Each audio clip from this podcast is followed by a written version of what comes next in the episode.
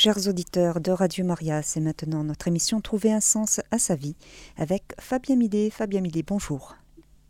Bonjour Sandra et bonjour à toutes les auditrices et tous les auditeurs de Radio Maria France. Ravi de vous retrouver ce matin donc pour euh, une nouvelle émission de Trouver un sens à sa vie, dont le thème aujourd'hui est le sens de l'amour. Donc nous nous mettons sous le regard de la Vierge Marie, épouse et mère et de la Sainte Famille, premier samedi du mois donc dédié à la Vierge Marie tout particulièrement pour aborder donc ce thème, le sens de l'amour.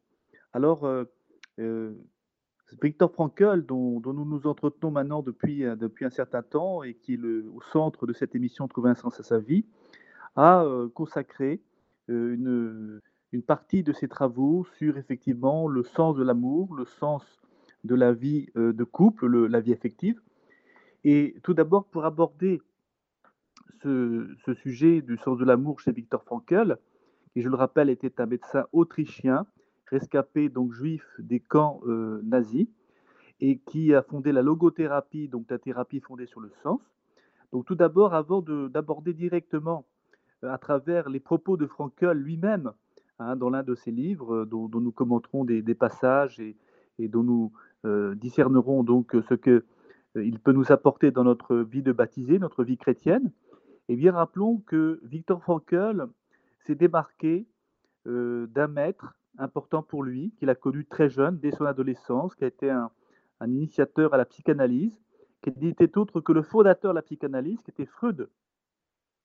Alors pour comprendre le contexte contemporain euh, qui était un peu le nôtre dans euh, la façon de considérer l'amour, et qui a déjà été abordé aussi sur Radio Maria par le passé par Inès de Franlieu, hein, dans l'éducation de la vie affective, eh bien, rappelons que Freud euh, a euh, inventé, entre guillemets, la théorie de la psychanalyse, la théorie de l'inconscient, qui est une théorie de l'inconscient qui va, euh, et que Frankel critiquera et, commentera, eh bien, cette théorie est, centrée sur la sexualité, est centrée sur le fait que toute notre vie, à la fois individuelle et collective, est fondée sur une régulation, sur une économie psychique euh, qui, euh, en fait, est structuré par les pulsions, le désir, les pulsions sexuelles. Hein. Donc, il y a effectivement chez Freud la volonté de montrer comment, à travers justement le développement de l'enfant, on assiste à un développement psycho-affectif et que ce développement psycho-affectif, eh bien, il va tout d'abord se générer à partir des parents. Le fait qu'il y ait au départ, au fondement euh, de, la vie de l'enfant, le désir des parents.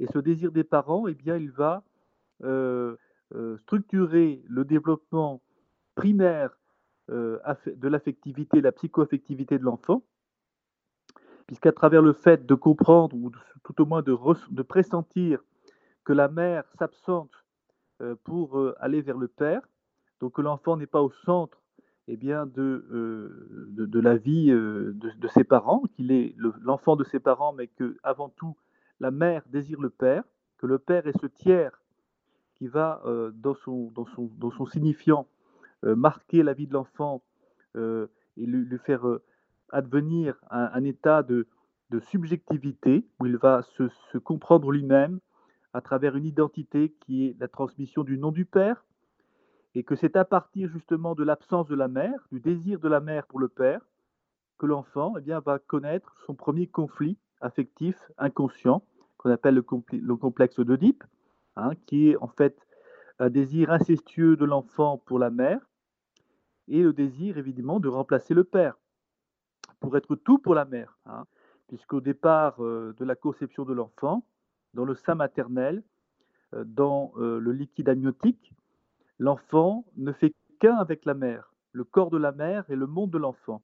Et après la naissance, la mère satisfait, ou est censée satisfaire, tous les besoins biologiques de l'enfant, et notamment eh bien, les besoins de la nutrition, hein, euh, l'affectivité, l'amour, et de façon comblante, qui vont euh, fonder ce que l'on appelle en psychanalyse le narcissisme, c'est-à-dire que l'enfant va connaître sa propre image, dans ce regard aimant, ce regard comblant de la mère. Et pour justement entrer dans le monde de la réalité, du principe de réalité, eh bien, il va y avoir l'intervention du tiers, qui est le père.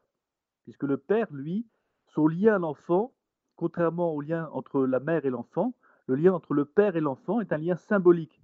C'est-à-dire que le père euh, transmet un patronyme, comme son nom l'indique, le nom du père, et que ce nom du père, eh bien, il permet euh, la différenciation sexuelle, c'est-à-dire de comprendre que le désir de la mère euh, n'est pas le désir du père, et que le père, ayant une relation purement symbolique avec l'enfant, cette relation symbolique, elle se manifeste par eh bien, l'autorité paternelle, qui n'est plus en vigueur dans les lois depuis 1970, où on a remplacé l'autorité paternelle par l'autorité parentale, mais néanmoins, sur un plan psychique, psycho-affectif, le père, c'est le référent euh, symbolique de ce qu'on appelle la loi, c'est-à-dire le fait de se coordonner à la réalité euh, par des normes, par des interdits, euh, par toute une connexion inconsciente avec un réel qui n'est pas du tout le monde narcissique de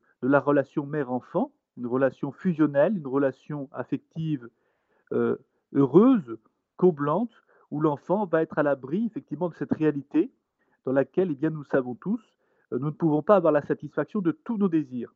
Donc nous ne pouvons pas avoir tout ce que nous voulons dans la réalité, qui peut être parfois inexorable et à laquelle nous coordonne eh bien, euh, notre relation symbolique au Père.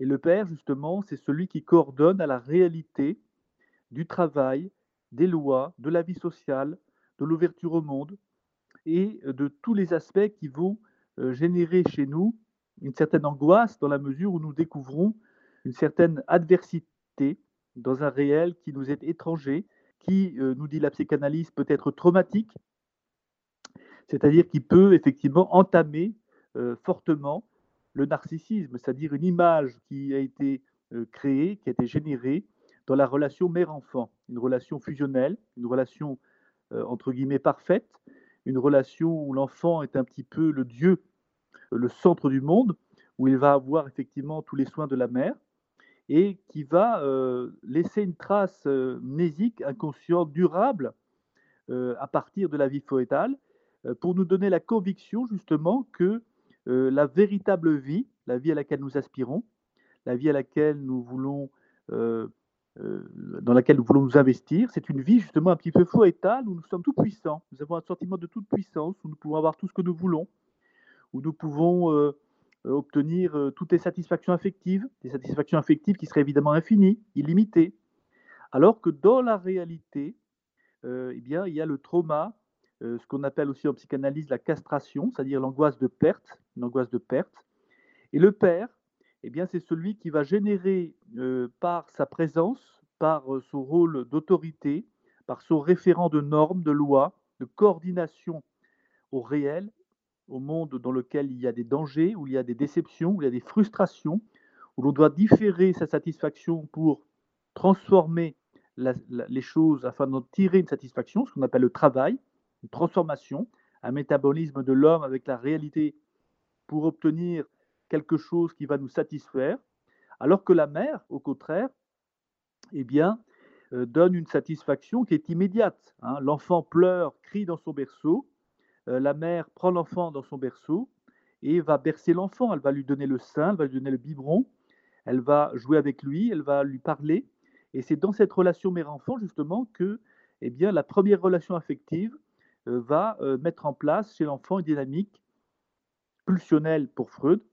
qui est d'abord fondé sur le narcissisme, c'est-à-dire une relation spéculaire, c'est-à-dire qui renvoie à euh, l'idée d'un miroir entre le regard de la mère et le regard de l'enfant. Évidemment, le fait que la mère s'absente pour rejoindre le père et euh, fasse pressentir à l'enfant que la mère, en fait, avant tout, appartient au père et désire le père, eh bien, va euh, déclencher le premier complexe angoissant, le complexe d'Oedipe, ce désir incestueux, ce désir primaire euh, de fusion incestueuse avec la mère, et la volonté de remplacer le père. Donc effectivement, chez Freud, euh, il y a ce qu'on appelle une immanence de l'amour, au sens où l'amour, pour Freud, est d'abord articulé à la biologie, est d'abord articulé à la génitalité, est d'abord articulé à la relation entre le, du désir de la mère avec le désir du père, et que l'enfant hérite de cette situation. Alors, après cette longue parenthèse hein, pour situer la théorie de l'amour chez, chez, Freud, en, finissant par conclure que le destin de l'individu va être de dépasser le narcissisme pour atteindre le stade de la génitalité, où il va être autonome dans son désir, en étant alors capable de se coordonner à un réel qui lui est étranger, qui n'est pas celui du corps de la mère, de la vie foétale, du narcissisme, se coordonner à la réalité pour à la fois à son tour découvrir le partenaire ou la partenaire qui va satisfaire euh, son, désir. Et ce désir ne sera pas, contrairement à l'amour de la mère, inconditionnel, il sera conditionnel. Hein.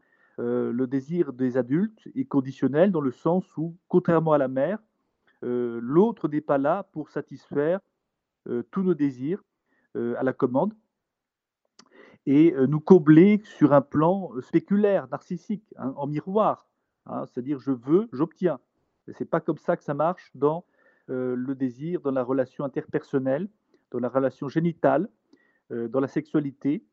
Et pour Freud, donc, effectivement, cette relation d'amour, qui est d'abord fondée sur la sexualité, sur les pulsions sexuelles, elle va passer par tout un circuit qui commence dès le sein maternel, dès la vie foétale, et va se déployer dans la génitalité, c'est-à-dire le, fait d'atteindre le dépassement du complexe d'Oedipe et le fait de se tourner vers une partenaire qui ne sera plus dans la sphère incestueuse du désir pour la mère. Ça, c'est la théorie de Freud, c'est la psychanalyse. C'est au point qu'un psychanalyste français qui est Jacques Lacan pourra même affirmer, en suggérant que la sexualité est toujours présente constamment dans, nos relations interpersonnelles, que parler, c'est désirer. C'est-à-dire qu'on voit vraiment la sexualité à l'œuvre partout. Le simple fait de parler euh, manifeste en fait une pulsion, un désir. Hein. Donc, euh, ça, c'était une explication nécessaire en préambule, effectivement, de la théorie de Frankel, dont je le rappelle, l'originalité est d'affirmer, contrairement à Freud, que la, euh, spécificité euh, de l'homme, hein, la spécificité anthropologique, euh, c'est d'avoir été avant tout déterminé inconsciemment par un besoin de sens. Un besoin de sens, c'est-à-dire une nécessité de, avant d'avoir un besoin, qui peut être d'ailleurs très légitime et qui est indispensable, comme la nutrition, comme le sommeil, ou même comme effectivement la sexualité, le besoin primaire chez, l'homme, chez, l'être humain, c'est le sens, c'est d'avoir une raison de vivre, une raison de désirer justement ce qu'on désire et une finalité à sa vie. Voilà.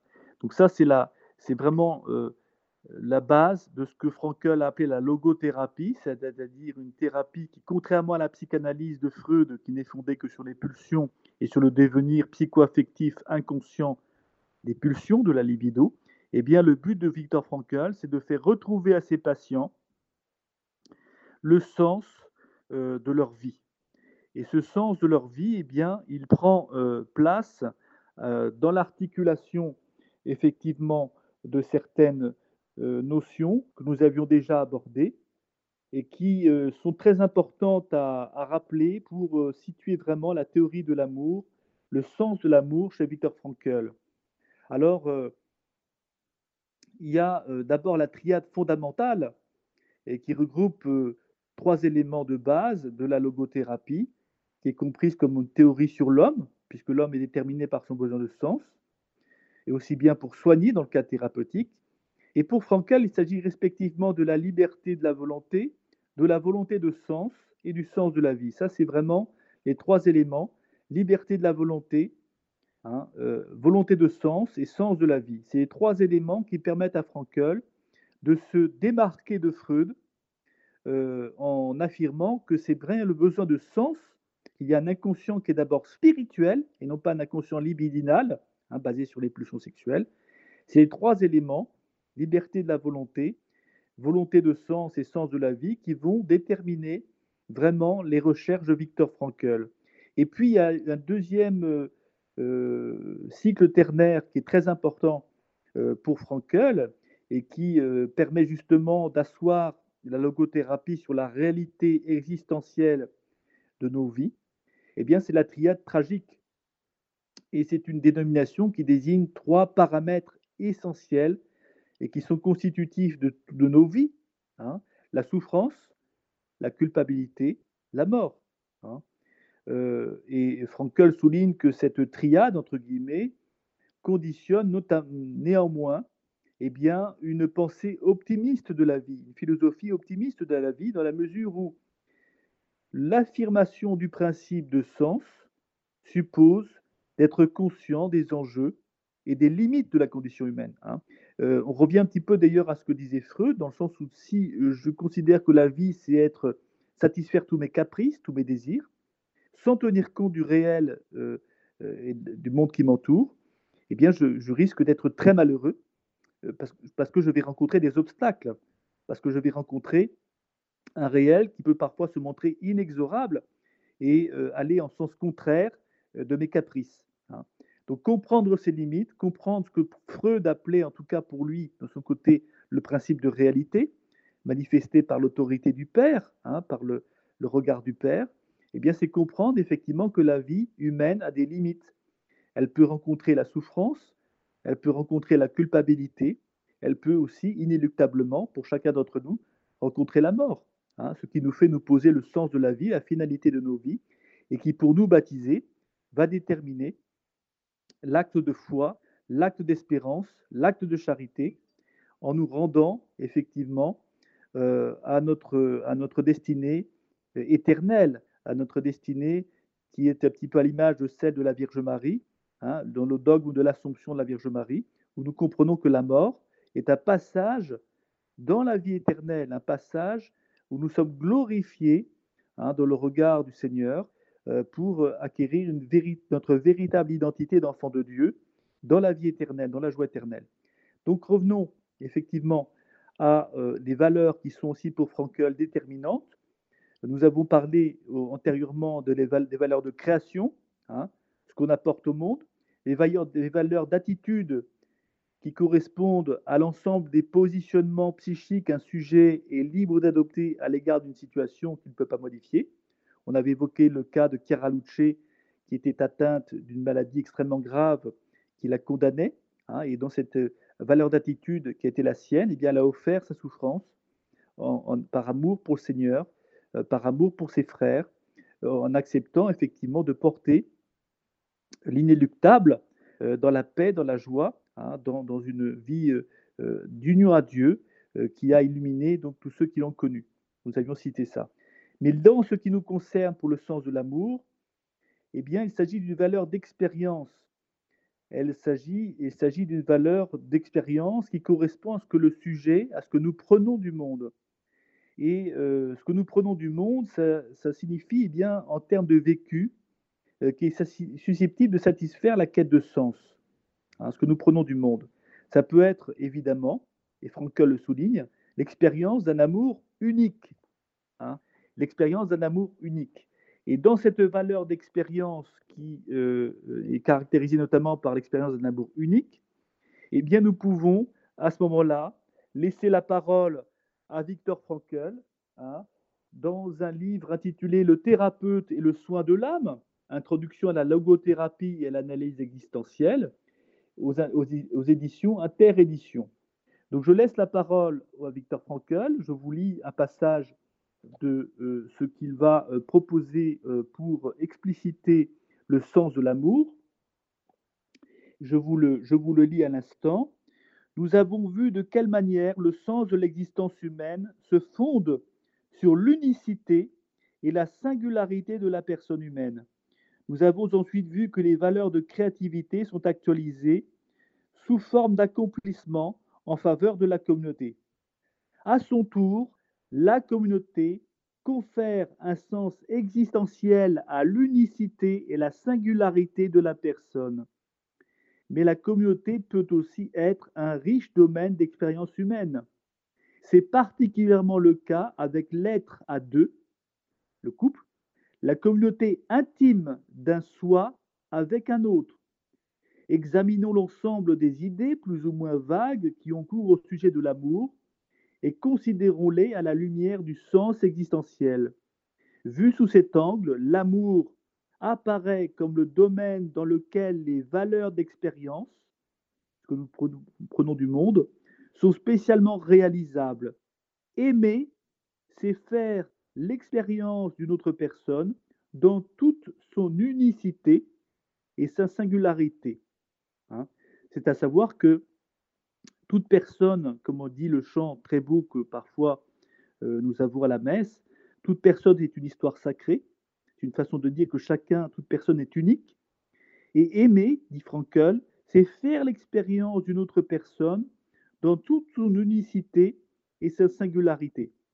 Alors là, évidemment, avec cette euh, affirmation, euh, Victor Frankl se démarque de ce que nous voyons souvent désigné du nom d'amour et qui n'en est que et qui n'en est un petit peu que la vague ressemblance, en, en, ce sens que si aimer, c'est faire l'expérience d'une autre personne, dans toute son unicité et sa singularité, c'est que pour aimer, il faut être effectivement dans la situation relationnelle où l'autre est unique, où l'autre eh bien, est euh, unique, indépassable dans l'horizon du sens de ma vie.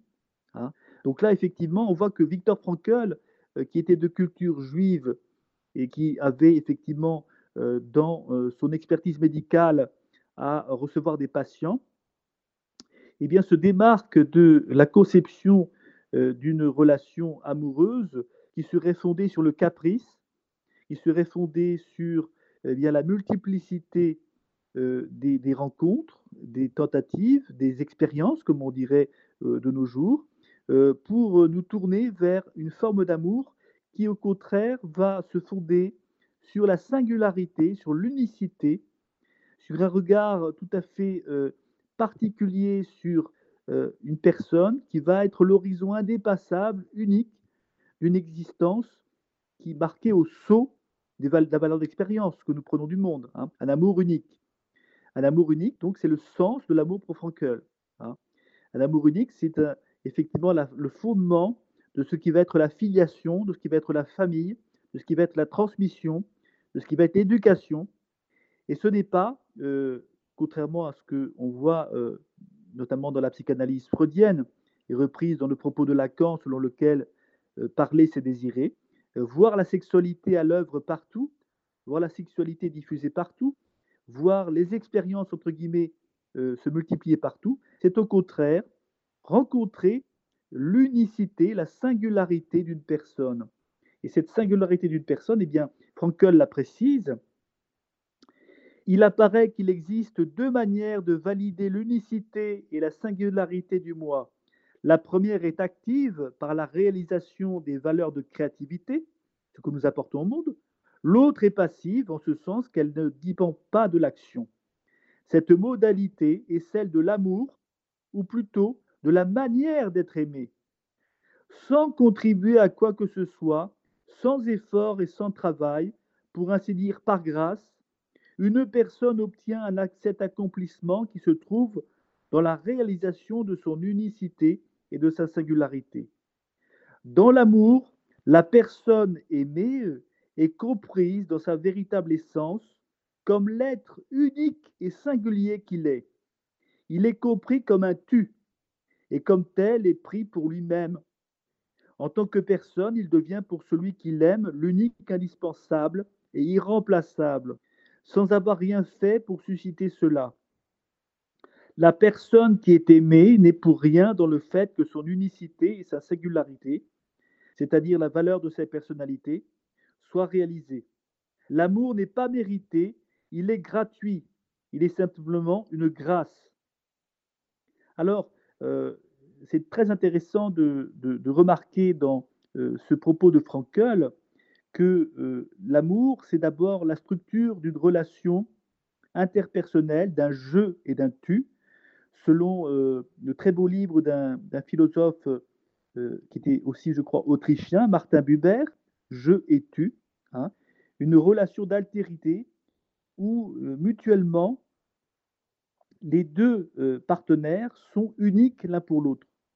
Et Frankel décrit cette expérience de la rencontre de l'amour, du sens de l'amour, comme une grâce, c'est-à-dire comme un don, comme quelque chose qui n'est pas euh, simplement mérité ou simplement le fruit d'un processus, d'une action, d'une stratégie, hein, comme on pourrait aujourd'hui parler de stratégie de séduction, euh, on ne peut pas expliquer, on ne peut pas euh, opérer ce que Frankel appelle un réductionnisme euh, du spirituel au psychique. C'est-à-dire, on ne peut pas rendre l'amour simplement étroitement corrélé à un processus psychologique, à un processus de séduction. il y a quelque chose d'indépassable dans l'amour qui n'est simplement descriptible que sous la forme d'un don, d'une grâce, de quelque, chose qui est comme un cadeau, comme une surprise, euh, et qui n'est absolument pas déterminé, réduit euh, au psychique ou au biologique, hein, réduit simplement euh, à ce que Freud appelle les pulsions, comme on l'a vu tout à l'heure. Et Frankel continue pour préciser donc cette notion du sens de l'amour. Mais l'amour n'est pas seulement une grâce, il est aussi un enchantement. Pour celui qui aime, il jette un sortilège sur le monde. Il jette un sortilège sur le monde. Il enveloppe le monde d'une valeur supplémentaire. L'amour augmente considérablement la perception de la plénitude des valeurs. Les portes qui ouvrent sur l'univers des valeurs sont larges ouvertes. Ainsi, en s'abandonnant au tu, celui qui aime fait l'expérience d'un enrichissement intérieur qui va au-delà de ce tu. Pour lui, tout le cosmos grandit et gagne en valeur, brille dans le rayonnement de ces valeurs qu'il est le seul à voir. Il est bien connu que l'amour ne rend pas aveugle, mais voyant, apte, apte à voir les valeurs. En plus de la grâce d'être aimé et de l'enchantement d'aimer, un troisième facteur entre dans l'amour, le miracle de l'amour.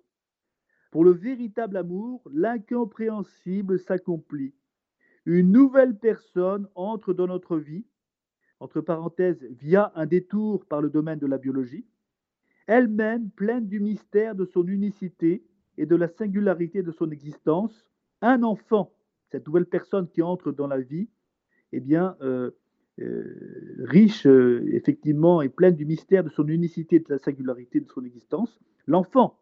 Hein. Donc là, on voit chez Frankel que l'amour, le couple et le désir ne sont pas, comme pour chez Freud, déterminés par un fonctionnement psychosexuel, qu'il y a ce que, Freud, ce que Frankel appelle la transcendance, la capacité de transcendance. Qu'est-ce que c'est que la capacité de transcendance? Eh bien, c'est la capacité de dépasser effectivement ce qui nous est immédiatement accessible euh, dans euh, la réalité physique, biologique, euh, qui nous réduit effectivement à n'être que des êtres, des parties du monde physique, pour dépasser ce monde physique, dépasser l'apparence, pour comprendre ce que Frankel appelle le monde des valeurs. Et le monde des valeurs, eh bien, il appartient à ce qui est justement le propre de l'inconscient spirituel. L'inconscient spirituel qui va enraciner profondément notre besoin de sens, notre besoin de dépasser l'expérience simplement matérielle, physique, euh, immanente, c'est-à-dire interne, intérieure à la nature, pour aller vers le monde des valeurs. Le monde des valeurs, c'est ce qui va nous donner justement un sens à notre vie. Et l'accomplissement de la valeur d'expérience qu'est l'amour, qui est cette relation entre un je et un tu, où chacun est unique pour l'autre, où il y a une unicité indépassable, irréductible de l'autre, eh bien, cette euh, relation entre ce jeu et ce tu va engendrer un miracle, quelque chose que Frankel décrit comme incompréhensible, au sens où ce n'est pas réductible au développement psychoaffectif simplement au biologique, c'est l'enfant. C'est-à-dire l'enfant, qu'est-ce que c'est?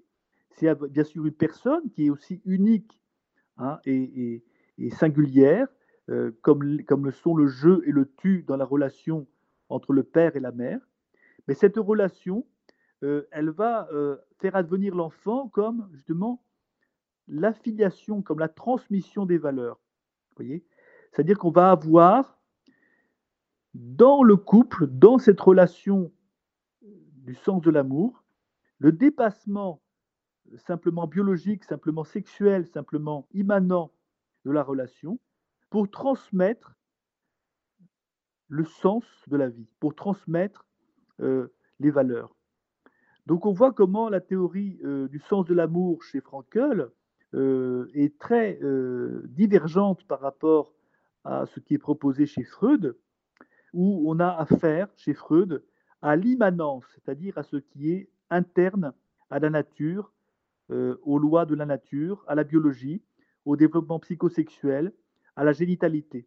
Chez Frankel, on a euh, avant tout un inconscient spirituel, un inconscient spirituel qui va être le besoin primaire de sens de toute existence humaine, de toute vie humaine. Et que dans l'accomplissement de l'amour, dans l'accomplissement de l'amour qui est une valeur d'expérience, c'est-à-dire ce que nous prenons euh, du monde, à travers la rencontre euh, de cet être unique, singulier, irréductible et incompréhensible, dans la relation entre le jeu et le tu, eh bien, ce sens de l'amour va permettre un accomplissement. Et cet accomplissement, eh il va rendre euh, sa pleine mesure dans l'engendrement, dans la transmission, effectivement, des valeurs à travers l'enfant, qui est donc un dépassement euh, de, la nature, des lois de la nature, euh, de ce qui nous ramène effectivement à un fonctionnement biologique pur, hein, comme celui des animaux, comme celui des, euh, des, êtres vivants euh, en dehors de l'homme, et qui va nous faire entrer dans le monde des valeurs. Hein. Donc effectivement, on a dans la notion de sens de l'amour chez Frankel une notion qui est bien différente euh, de l'idée simplement érotique, simplement de la recherche du caprice. c'est un lien symbolique, c'est un lien qui va être arrimé au sens, euh, qu'a pour nous la rencontre de quelqu'un d'unique. Il ne se réduit pas aux satisfactions qu'il peut nous apporter, il ne se réduit pas au biologique, il ne se réduit pas au caprice, mais qui va nous faire entrer dans le mystère de cette relation entre le jeu et le tu, où nous avons euh, nous-mêmes euh, la révélation que nous sommes uniques à travers le regard de l'autre, et où nous avons la révélation du même coup que l'autre est unique. Et qu'effectivement, dans cette révélation, dans cette euh, incompréhensible découverte de l'unicité et de la singularité de l'autre, eh bien, le biologique, la sexualité, la vie conjugale, va se structurer pour l'engagement des, des, deux partenaires dans effectivement la dynamique de la filiation. Et c'est dans la dynamique de la filiation, dans le fait que nous recevons de nos parents, de nos ancêtres, et que nous transmettons en retour, que prend place le sens effectivement de la sexualité. Et qui, euh, comme Frankel l'indique, est le sens de l'amour, c'est effectivement la transmission des valeurs.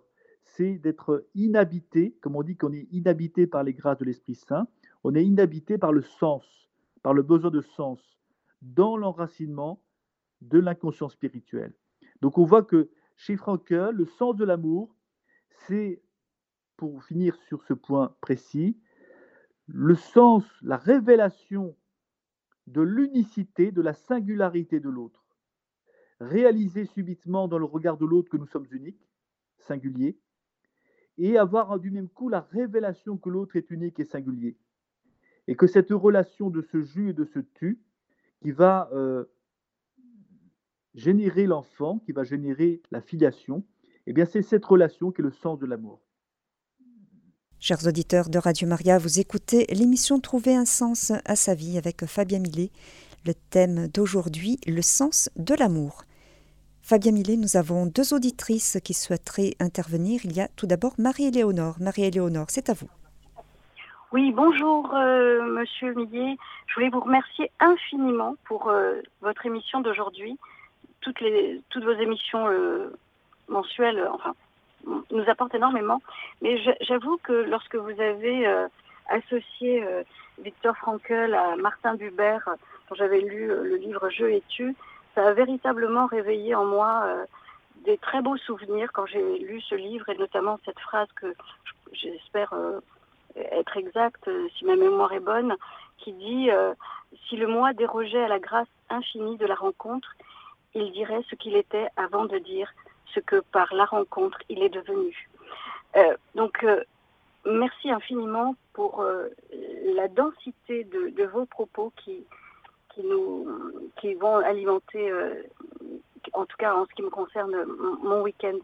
Je, me posais une question. Comme vous l'avez rappelé, Freud explique tout par le sexe et les pulsions. je sais qu'il existe, enfin, Jésus a, parlé à Maria Valtorta de la théorie de l'évolution. Est-ce que vous savez si dans il y a eu euh, euh, si Jésus a parlé ou a donné euh, son a commenté cette théorie de Freud qui ramène tout au sexe, puisque malheureusement, notre depuis depuis cela, nos générations ont été marquées par cette vision des choses. Est-ce que vous savez s'il y a eu un commentaire, euh, comme Jésus a fait un commentaire sur la théorie de l'évolution, euh, concernant la, théorie, si j'ose dire, de, Freud? Alors bonjour Marie-Éléonore et merci de votre intervention, euh, merci de, de, votre, votre propos. qui, est très dense aussi qui est une joie en ce, samedi que nous mettons sous le regard de la Vierge Marie, puisque c'est le jour qui lui est dédié. Et puis, euh, peut-être pour vous répondre, peut-être euh, prendre un peu de recul euh, par rapport justement à ce qui peut être une révélation privée, dont vous évoquez Maria Valtorta, une révélation privée qui est, je dirais, en discussion. Hein, c'est-à-dire qu'on ne peut pas fonder notre foi, fonder le sens de notre foi, le sens de notre baptême sur des révélations privées. Le centre de notre foi, c'est la parole de Dieu, et c'est avant tout le matin de Pâques, le matin justement de Pâques où euh, euh, Marie-Madeleine, Marie de Magdala, Sainte Marie-Madeleine, a été la première euh, apôtre en rencontrant le Seigneur, le Christ ressuscité, rencontrant son rabbi, hein, comme elle l'appelait elle-même, Rabouni.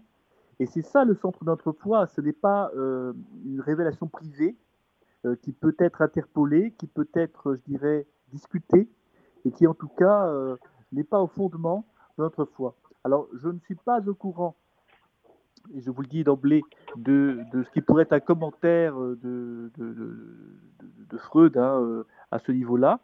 Euh, il s'agit simplement pour nous de comprendre au regard euh, de la parole de Dieu, de la foi de l'Église, et, et, avec l'apport de Victor Frankl, comment nous pouvons peut-être prendre du recul et de la liberté, surtout de la liberté euh, par rapport au réductionnisme de Freud, qui nous réduit, comme vous l'avez bien expliqué vous-même, euh, aux pulsions, à la sexualité, au fonctionnement psychosexuel euh, primaire à partir de, l'enfance, et pour retrouver justement notre liberté et comprendre que le sens de l'amour, eh bien, il est dans la transcendance, c'est-à-dire, comme vous l'avez très, très, très, bien, très bien cerné dans cette très belle citation de Martin Buber, que la rencontre, c'est la rencontre de l'unicité de l'autre de ce qui est indépassable chez l'autre. Et cette rencontre, eh bien, c'est celle qu'a fait Marie-Madeleine le matin de Pâques, effectivement, euh, en découvrant, euh, bouleversé, que son Seigneur, qui était crucifié, qui était mort sur la croix, qui avait souffert sa passion, eh bien, son Seigneur était ressuscité. Et c'est cette rencontre euh, de la résurrection qui nous fait vivre à travers justement notre rencontre personnelle avec l'autre, dans le couple, et qui nous fait dépasser, qui nous fait transcender le réductionnisme de la pulsion, qui, est un réductionnisme qui nous détermine, qui nous ôte notre liberté. Alors, euh, c'est ce que je peux vous répondre parce que je, ne peux pas en dire plus au niveau du parallèle que vous faites avec Maria Valtorta, euh, qui m'échappe un peu et qui, je pense, euh, mérite d'être discuté. Merci beaucoup. Merci pour ce rappel des évidences. Merci. Et si, euh, euh, si, je, peux encore une question, euh, je, voudrais initier mes, jeunes adultes, mes enfants, à, Victor Frankl, parce que je pense que c'est aussi une très bonne façon de les, de les aider à discerner. vous avez parlé tout à l'heure du, livre Le thérapeute et le soin de l'âme, je crois. Est-ce que c'est le premier livre que vous conseilleriez pour euh, aborder Victor Frankl ou y a-t-il d'autres ouvrages? Alors, euh, il y a un autre ouvrage aussi chez Interédition qui s'intitule nos, nos, raisons de vivre à l'école du sens de la vie. Voilà, Nos raisons de vivre à l'école du sens de la vie, où vous avez tous les éléments de base euh, sur lesquels d'ailleurs reposent nos, émissions euh, des premiers samedis du mois, Trouver un sens à sa vie, et, qui est très inspirant pour comprendre vraiment la démarche de Victor Frankl, qui, est très porteuse pour nous baptisés, en nous faisant réaliser que cette théorie de l'inconscient, que ne remet pas en cause d'ailleurs Victor Frankl, mais qui a été réduite par Freud à, l'immanence, euh, au fonctionnement euh, vraiment euh, déterminé de, psycho, psychoaffectif, psychosexuel, on peut dépasser effectivement ce déterminisme, cette réduction, pour, pour comprendre que l'inconscient est d'abord spirituel et que notre besoin fondamental, besoin de sens et besoin de vérité, besoin de vérité, et que dans la rencontre justement avec Jésus ressuscité, avec ce rabouni, comme disait Marie-Madeleine, eh bien, elle a été comblée euh, dans son inconscient spirituel par ce besoin de sens. Le sens de la vie, le logos, le verbe, au début était le verbe, dit Saint Jean, eh bien c'est le Christ ressuscité. C'est cette lumière éclatante de la résurrection et qui nous renvoie dans nos histoires personnelles à la singularité, à l'unicité de l'autre qui nous aime et que nous aimons. Merci Marie-Éléonore de votre intervention et euh, un beau chemin d'ERPAC avec euh, ces jeunes adultes que vous voulez donc initier à la pensée de Victor Frankl. Merci à vous. Merci. Merci Marie-Léonore. Au revoir. Et nous allons terminer notre émission avec Monique. Monique, c'est à vous. Oui, euh, bonjour monsieur, merci beaucoup pour la valeur de vos enseignements. Euh, voici ma question. Euh, puisque chez Victor Frankl, contrairement à Freud, la relation entre l'homme et la femme est basée sur l'inconscient spirituel, eh bien ce lien supprimerait toute séparation, il serait donc indéfectible.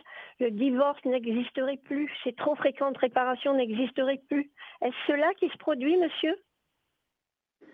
Non, pas du tout, parce que euh, dans, l'inconscient spirituel, euh, vous avez toujours la notion de responsabilité. Alors la responsabilité, c'est un facteur qui euh, va être variable en fonction des personnes, qui va être variable en fonction de l'histoire de vie qui va être variable en fonction justement de l'interaction qu'il y a entre deux personnes. Et Frankel, dans sa théorie de l'inconscient spirituel, ne donne pas une recette un petit peu magique pour éviter la réalité. Hein. Il dit lui-même, et je l'ai rappelé au début de l'émission, hein, qu'il y a une triade tragique, souffrance, culpabilité, mort. Hein. C'est-à-dire que nous avons des limites et que ces limites, eh bien, elles sont inscrites aussi dans la relation entre le je et le tu, dans la rencontre. Euh, l'amour n'est pas inconditionnel. Il y a euh, une interaction, il y a euh, une rencontre qui va, se, qui va se former à partir effectivement des attentes et, des, désirs des, deux parties. Donc on ne peut pas dire que parce qu'il y a la conscience spirituelle, on n'aurait pas besoin de se préparer au mariage, on n'aurait pas besoin de réfléchir, on n'aurait pas besoin de justement de, prendre le risque d'une séparation, ou que ce soit celle de la séparation du divorce ou celle de la mort. Euh, toutes, les, données de l'existence euh, réelle euh, nous confrontent effectivement à nos limites. Et c'est dans le cadre justement de ces limites qu'il est intéressant de se tourner vers l'enseignement de Victor Frankl pour comprendre que notre besoin fondamental, notre besoin vraiment humain profond, c'est le besoin de sens. Et que le besoin de sens, ça suppose de se connaître soi-même, de connaître aussi ses limites, triade tragique, souffrance, culpabilité, mort. Et à partir de cette connaissance de soi et des limites, on peut effectivement réfléchir au sens de la rencontre, à la préparation au mariage et traverser des crises qui parfois malheureusement, et souvent dans bien des cas, euh, conduisent à des séparations ou au divorce. Ben, je vous remercie infiniment, monsieur. Merci beaucoup, monsieur. Merci beaucoup. Merci beaucoup, Monique. Merci à vous. Merci, Monique. Voilà, nous arrivons au terme de notre émission. Merci beaucoup, Fabien Millet.